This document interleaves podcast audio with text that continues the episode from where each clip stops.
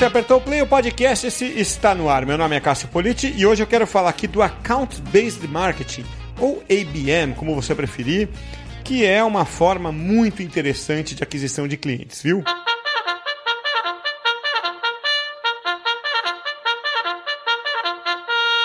Na edição de hoje do podcast, eu tenho a satisfação de receber o Fernando Scarlatti, que é Head de Marketing da Solux. Solux é uma empresa de tecnologia que faz pesquisa de satisfação transacional né, para eh, identificar necessidades de melhoria nos processos dos clientes. E está no mercado já há pouco mais de 5 para 6 anos, né? E atende grandes clientes hoje de áreas como varejo, saúde e outras. São mais de 10 milhões de avaliações feitas por ano. O site está aqui na descrição do podcast. É Solux, é com CX no final, S-O-L-U-C-X.com.br. Mas o, o, o site está na descrição aqui do podcast. E o Fernando tem essa missão de levar adiante o marketing da Solux e é por isso que é, é uma satisfação enorme receber você aqui, porque o papo fica muito pragmático, né? muito de mercado para mercado. Por isso te agradeço muito por aceitar o convite e participar hoje aqui, viu, Fernando? Opa, boa tarde a todos, boa tarde, Cássio. Eu que agradeço, é uma honra participar do podcast contigo. É, inclusive, eu estava dando uma folheada ontem no Spotify, fiquei até perdido de tanto episódio, tanto conteúdo rico para consumir. É um prazer, cara. Prazer é meu e temos então mais um conteúdo rico a partir deste instante, né? Com você aqui. Então vamos nessa, porque o, o papo hoje aqui é, é, é, ligado à marketing digital, né, Fernando? Ele vai se desenvolvendo à medida que você tem mais pressão por resultados, o marketing digital vai sendo mais importante. E aí vem as abordagens como content marketing, inbound marketing, social media marketing, nascem sempre dessa, dessa necessidade, todas, todas essas disciplinas, né? Só que de uns cinco anos para cá, a gente tem ouvido falar cada vez mais do Account Based Marketing, ou ABM, né? Se você preferir usar a sigla em inglês, né? E vocês da Solux praticam muito bem né, o ABM. O que eu queria te perguntar, para a gente começar esse papo aqui, Fernando, é como é que é o ABM bem feito? Né? A gente sabe que pode, você pode fazer ele de mil formas, né? mas vocês fazem ele bem feito. Então, como é que é o ABM bem feito? Opa, Cássio, eu acho que a premissa, é o principal ponto para a gente conseguir fazer um ABM bem feito é de fato entender com quem você precisa se comunicar, quem que é o seu público-alvo, né? Então aqui na Solutos a gente teve ah, algumas baterias aí de de reuniões para entender de fato quem é a nossa persona, qual que é o, o mapa de empatia dessa persona, quais são as dores, quais são as dificuldades que ela passa ao longo da carreira, que tipo de conteúdo ela gosta, para aí sim a gente conseguir entrar de cabeça na estratégia de IBM e conseguir atrair esses clientes em potencial. É, e aí vem uma série de dúvidas né, é, sobre o IBM, sobre o, o, os modelos de IBM. Acho que você consegue categorizar bem por modelos, né? Pelo menos três modelos aí. Você me falou disso outro dia. Como é que são esses três? Ou quais seriam esses três modelos do, do Account Based Marketing? É, Cássio, hoje em dia é, a gente tem até o livro, né? IBM, Account Based Marketing, ali do Bev Burgess e Dave Mann, e onde eles classificam em três tipos de modelo, né? O mais recente aí é o programático, que de forma resumida é quando você trabalha ali uma estratégia de um para muitos tem o IBM Lite, que é hoje onde a gente consegue se encaixar é, dentro da Solux ali mais próximo da estratégia, que é de um para poucos, a gente consegue trabalhar em segmentos ali bem nichados. E o estratégico, que ele é bem focado em uma grande conta, né? Então ele é uma comunicação muito de um para um. Todos os esforços do time que trabalham nessa frente de IBM estão focados para aquisição ou é, expansão de um único cliente de foco. E os três funcionam para qualquer tipo de empresa? Como é que você é, é, é, imagina isso? Porque, é, só para dar é, sentido para a minha pergunta, Fernando, para o IBM acontecer, você precisa necessariamente ter, por exemplo, um, um ticket médio alto para justificar aquele investimento, porque você está investindo tempo, né? portanto, recursos, dinheiro. então, isso acaba levando a essa conclusão de que funciona melhor se o ticket médio for alto. Mas isso é só uma impressão minha, eu queria validar com você. Está é, é, correta essa minha impressão? Ou empresas com né, ticket médio baixo também podem se aventurar? Então, Cássio, de fato está um pouco certa a sua visão, sim. É, quanto maior o ticket, né, então é mais fácil justificar o investimento e o esforço de um time em uma única conta. Né? Então, quanto maior o ticket, mais high touch é aquele tipo de negócio, é, mais recursos você teria para implementar um EBM estratégico na sua companhia. É, para empresas com tickets menores, eu recomendo o EBM programático, onde você não precisa dedicar 100% do esforço do time só nessa estratégia e também com pouco esforço você consegue atingir muitos, né? Então, de fato, sim, o ticket acaba impactando ali é, qual modelo de EBM você consegue aplicar com mais assertividade na sua companhia. Eu li, Fernando, um artigo no site Global Edge Markets eh, que mostra os prós e os contras né, do account-based marketing. Eh, eu vou ler aqui para você, para quem está nos ouvindo, o que, que eles consideram ser um, os prós e os contras. Queria saber se você concorda, ou até se você acrescenta alguns prós e alguns contras nessa lista. Então vamos lá, ó. segundo esse artigo, cujo link também está aqui na descrição do podcast, é, os prós do ABM são o ROI mais alto, as campanhas muito bem segmentadas, que é essa a natureza do ABM, né? é, alinhamento melhor entre marketing e vendas, que geralmente tem conflito ali, e os processos claros e fáceis de repetir. Então fica uma coisa que você consegue é, aplicar não, não pontualmente, não do jeito ad hoc, né, mas é, como uma rotina da empresa. Esses são os prós. Aí vem os contras, segundo o site. Primeiro, a necessidade de uma pesquisa aprofundada sobre necessidade do cliente, quem é o cliente ideal e tudo mais, o que nem sempre é fácil. Né? Segundo, a limitação da tecnologia disponível. E terceiro, a necessidade de uma equipe habilidosa e com expertise, sabendo como é o IBM para fazer ele acontecer. Então são esses os prós e os contras. E os, e os contras. E aí, Fernando, você é, concorda com essa abordagem e, e, e, colocaria até uh, outros itens no lugar desses ou acrescentaria itens? 100%, Cássio. Assim, vamos falar sobre os prós primeiro. É, obviamente, quando você está focando um time é, numa única conta, você está mirando na melhor conta que você pode ter é, dentro do seu portfólio. Né? Então, consequentemente, quando você consegue gerar esse resultado da estratégia, o seu ROI é muito mais alto.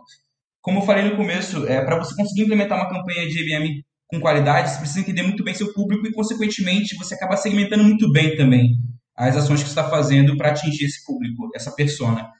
E eu acho que, sem acrescentar, mas destacando dentro desses bullets ali, qual que é o ponto que eu enxergo que é um dos mais valiosos para a companhia, sem dúvidas para mim é o alinhamento entre marketing e vendas. Né? Hoje em dia, quer dizer, há algum tempo já né, é, acontece é, algumas diferenças entre as áreas, né? Ah, vendas, geralmente, ah, eu que trago receita, não, o marketing contribui, mas quando você está trabalhando no modelo de IBM, é, não importa muito se foi o marketing ou se foi vendas, mas se o cliente veio e essa união de esforços, sabe? Então, não é só eu querendo trazer o cliente, somos nós, e tá tudo que a gente está fazendo ali dentro da companhia está alinhado em prol desse objetivo.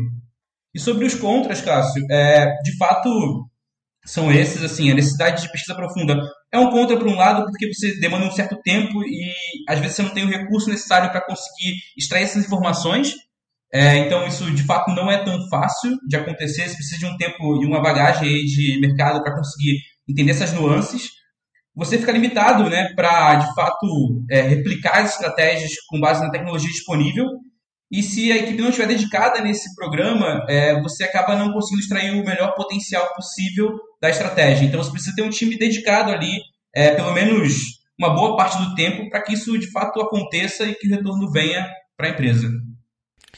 Pois é, você está falando de um time dedicado aí, né, Fernando? Fico pensando o seguinte: qual é a, a, o sentimento, como é que vocês lidam é, não só no lado emocional, obviamente, mas com é, o lado financeiro também, de investimento de tempo tal, quando, quando você toma ou não. Né? Porque eu, eu vejo a IBM como é, é, um, um, outro extremo, né? se, se você colocar numa, numa régua ali, você tem talvez o inbound num extremo, né? e o IBM no outro, quando você fala em volume. Né? Então ele é baixo volume e alta assertividade. Esse, assim o IBM. O contrário, por exemplo, do inbound, né? que é alto volume e baixa assertividade, e dali daquela. Você joga a rede, né? Aliás, uma, uma, boa, uma boa comparação seria essa, né? Me veio agora aqui. O, o, no inbound e em outros métodos também, até de social media, você joga uma rede. É o pescador que vai lá e joga a rede, o que vier dali, né? Pode vir o peixe bom, mas pode vir um monte de é, é, peixe que não interessa, pode vir até uma bota ali no meio, né? Isso é o, isso é o inbound, né? O IBM é, é, é, pescar com vara, né? E, e com uma isca muito específica para aquele cara que você quer pegar, né? Só que é aquilo, você gasta um tempo, um investimento nele e tal, e aí você é, toma um não. Como é que você lida com esse investimento de tempo, com essa perda de tempo e recurso que você teve? Olha, quando está no programa de IBM estratégico, né, que de fato você está mirando em uma única conta, é, tomar um não não é fácil, mas acho que é preciso entender qual foi o ponto que poderia ser melhorado, qual foi o ponto onde é, o time pecou, para que você consiga implementar essa estratégia novamente, mas com mais assertividade, podendo ser até um outro player semelhante ao que você estava mirando, né? E até pegando o gancho que você estava falando anteriormente sobre inbound, sobre IBM, eu concordo plenamente com o que você falou, né? É, aqui na Solux a gente até brinca que a gente não está pescando de rede, a gente pesca com arpão, a gente fala dessa maneira aqui internamente. E uhum. apesar dessa, dessa diferença ali, né, de volume e assertividade entre as iniciativas ali de inbound, de IBM, no fundo, no fundo, é, você precisa gerar é, um conteúdo e ajudar a sua persona, sabe? Isso acontece tanto no inbound quanto no IBM. A diferença é que no IBM a gente consegue ter mais claro, um foco mais detalhado ali em qual é a persona e qual de fato é a dor que a gente precisa ajudar para que ele consiga chegar a valor na nossa companhia. Agora, a, o percentual de conversão, qual, qual é o, o esperado, Fernando? É 100%? É do tipo, olha, se eu avaliar bem o cliente, avaliar a dor, investigar bem, eu vendo.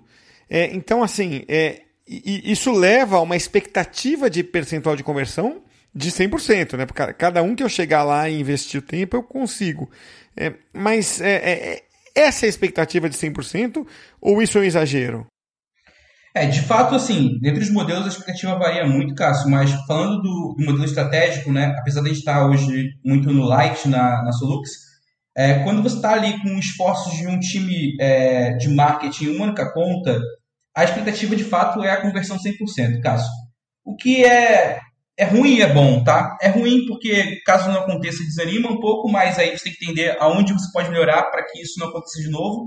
Mas, por outro lado, como está falando de IBM estratégico, é aquela conta que quando entra, Cássio, né, garantiu aí dois, dois anos de time, três anos de time tranquilamente. Então, é, é uma felicidade e uma infelicidade ao mesmo tempo.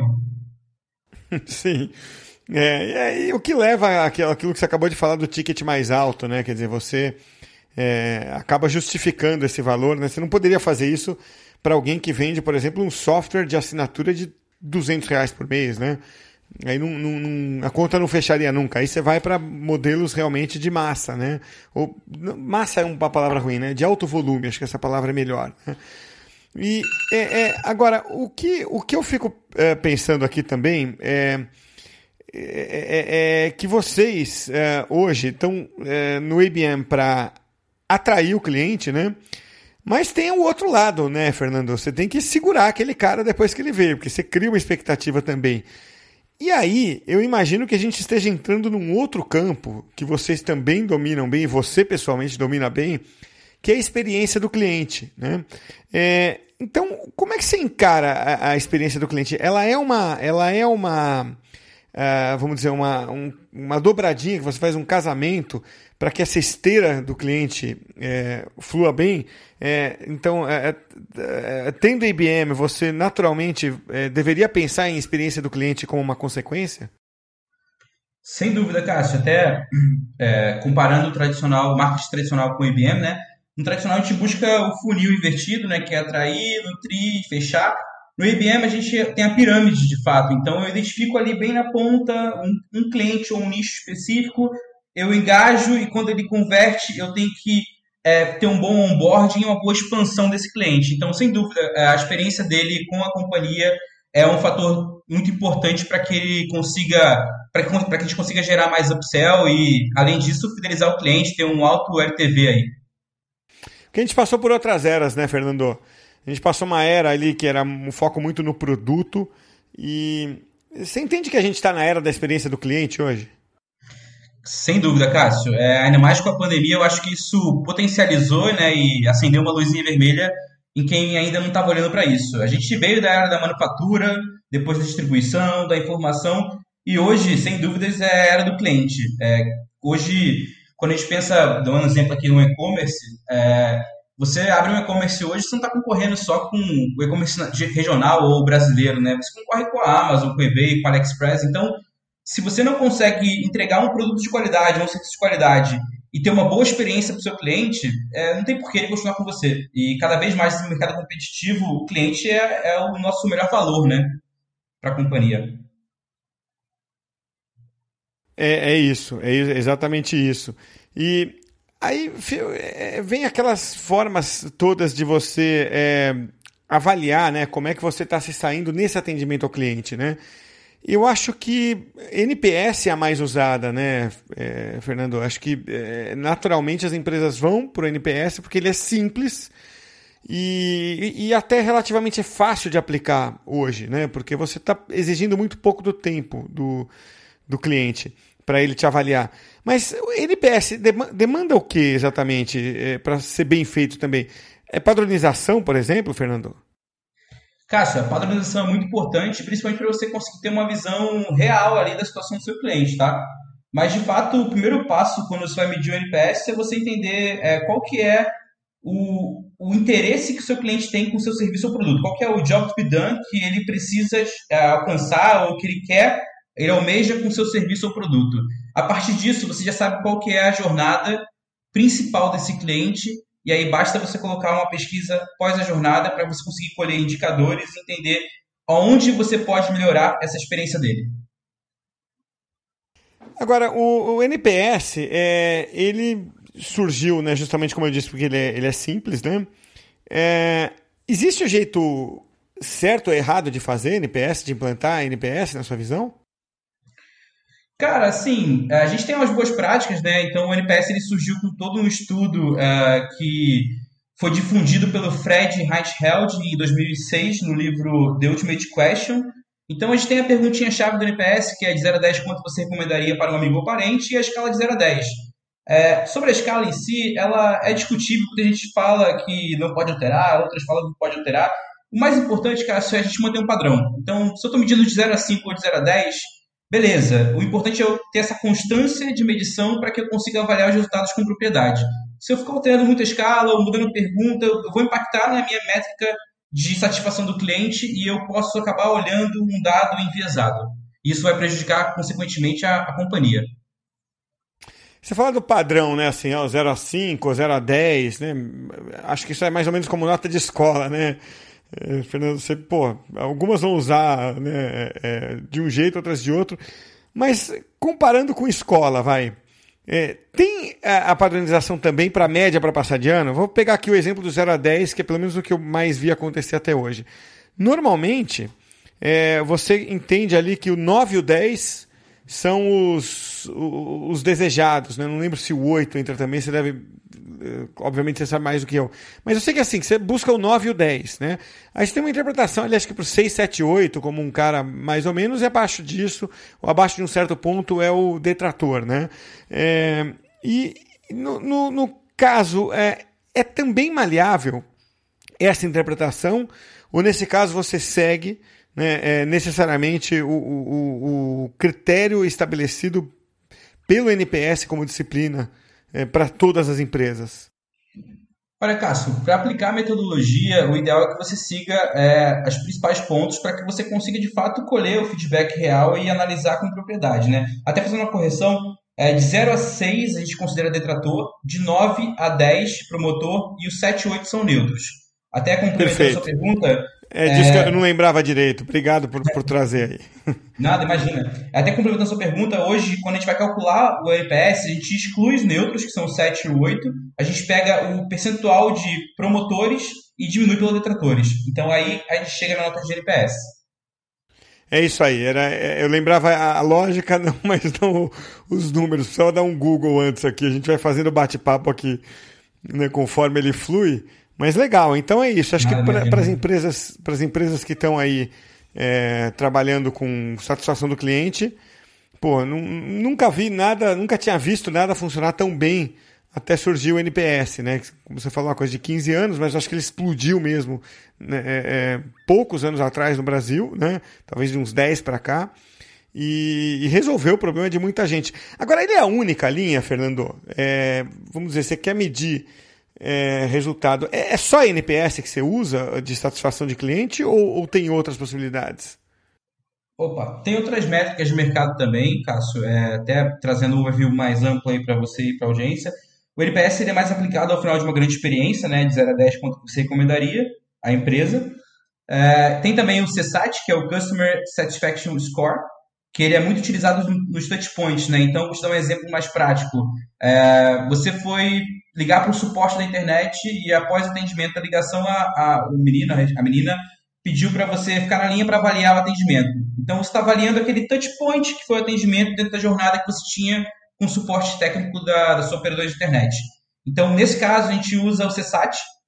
Tem também os likes e dislikes, que é uma metodologia que a gente implementou aqui na Solux, que é muito positiva, que basicamente é uma versão do CSAT low friction, que a gente costuma é, veicular junto com o NPS, ou seja, a gente pergunta de 0 a 10 quanto você recomendaria a empresa, e embaixo tem ali, como, como metodologia acessória, os likes e dislikes, que tem alguns atributos com um botãozinho de like ou dislike para você avaliar, que é onde você consegue entender dentro da sua jornada qual touchpoint pode estar gerando mais atrito para o seu cliente e, de fato, depois implementar uma pesquisa mais focada, como um CSAT, naquele touchpoint para poder melhorar o processo e garantir a satisfação do cliente. Além disso, também tem o SES, né, que é uma metodologia é, utilizada para medir o esforço que o teu cliente tem com a sua solução essa metodologia é a menos popular hoje, mas não, não é, ainda assim é muito utilizada. E ela é comumente utilizada em serviços, Cássio. E geralmente a gente usa o SES quando o cliente cai fora da esteira, ou seja, quando ele está num fluxo, numa jornada que não é desejada. Aconteceu um problema e está tendo, tendo, que entrar numa outra jornada para resolver o problema, e aí que vale você medir esse esforço, porque pensa comigo, né? Se você está numa jornada indesejada para resolver um problema que você não gostaria de ter, o que você menos quer ter é atrito nessa jornada, quer que seja um processo bem low friction. Então, é aí que você mede o SES para evitar mais satisfação ainda do seu cliente. Muito bom. Então, olha, quem está ouvindo a gente aí, fique com essas opções, né? É, vai dar um Google aí a partir daí. Um podcast, é claro que a gente está aqui para trazer insights e estímulos, e esse é um deles, né? É, quais são as alternativas? Porque para tudo tem, tem método alternativo, né?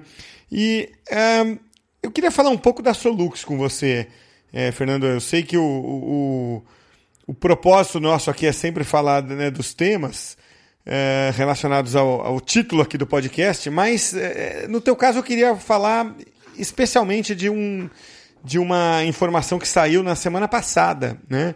Vocês foram selecionados para Endeavor.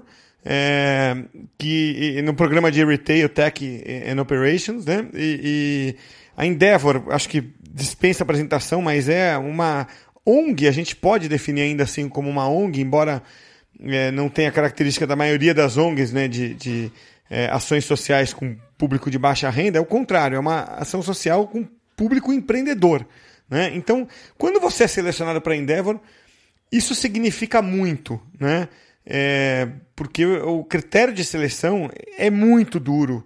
Né? Eu já participei é, é, de, próximo de, de empreendedores que uh, estiveram lá no começo da Endeavor, lá para 2005, e lá no começo já era duro. Agora, imagino que mais ainda, né, 16 anos depois. O, o que, que como é que foi essa conquista e o que, que fez vocês chegarem lá, Fernando? Cássio, sem dúvida, cara, é um trabalho de um time inteiro movido por um propósito, né? Então, assim, a gente até comemorou virtualmente, né, essa conquista.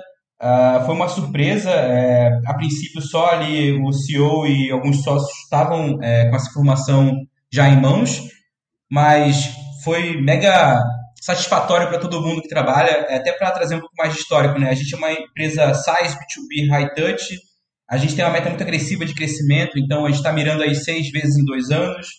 É, apesar de ser startup, a gente, diferente do tradicional, a gente, tem um, a gente tem um fluxo de caixa muito seguro, a gente é muito pé no chão com tudo que a gente faz hoje na companhia. Então foi uma conquista muito grande, ainda mais quando a gente para para analisar que foram mais de 300 empresas que estavam participando e a Endeavor selecionou apenas 13 startups. Né? Então, é, para a gente tá, foi muito empolgante e estamos ansiosos para ver o que está por vir aí. E eu imagino, né, Fernando, que a, a, a, o próprio suporte agora da Endeavor é, viabilize esse crescimento né, de seis vezes em dois anos, ou até, ou até a, a, aumente essa, essa meta, né? Tá certo?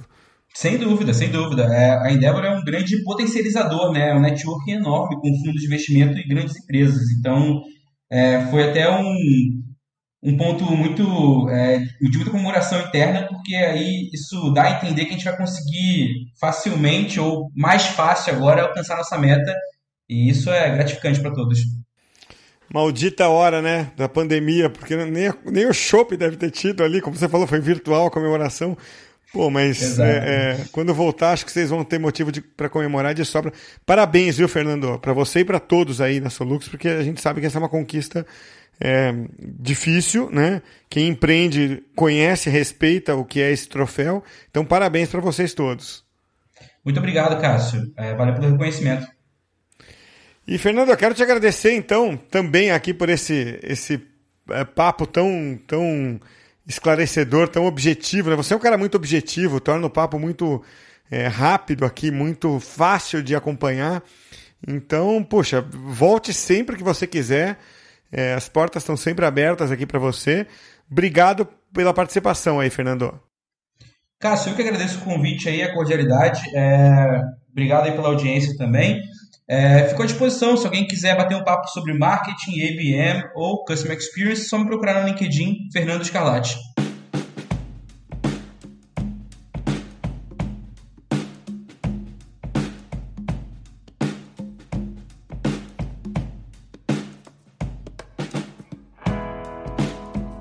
Vamos então aqui para os insights, hein? Eu deixo o meu insight, você pensa no seu aí. Lembrando que o podcast de hoje é oferecido pelo Comunix 360 que é a plataforma completa do Comunix, voltada para profissionais de comunicação corporativa que precisam se relacionar com a mídia.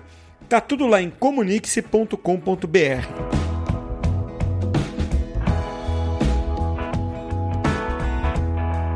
Meu insight é o seguinte, ó.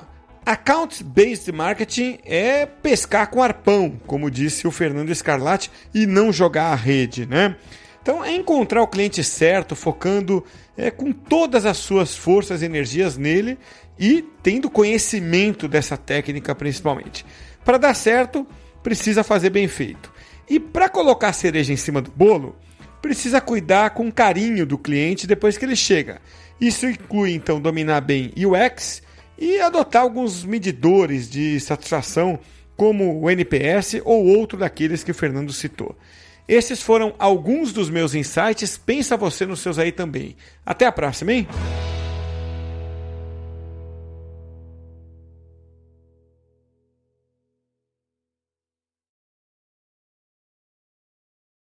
For confidence in your financial plan, look for a CFP professional. When your financial advisor earns the CFP certification, it means he or she is trained to provide ethical financial planning across a holistic range of topics, from retirement and investing to taxes and estate planning, all in your best interest. So, with a CFP professional, you'll feel confident in your financial plan today and tomorrow. Three letters do make a difference. Visit letsmakeaplan.org to find your CFP professional.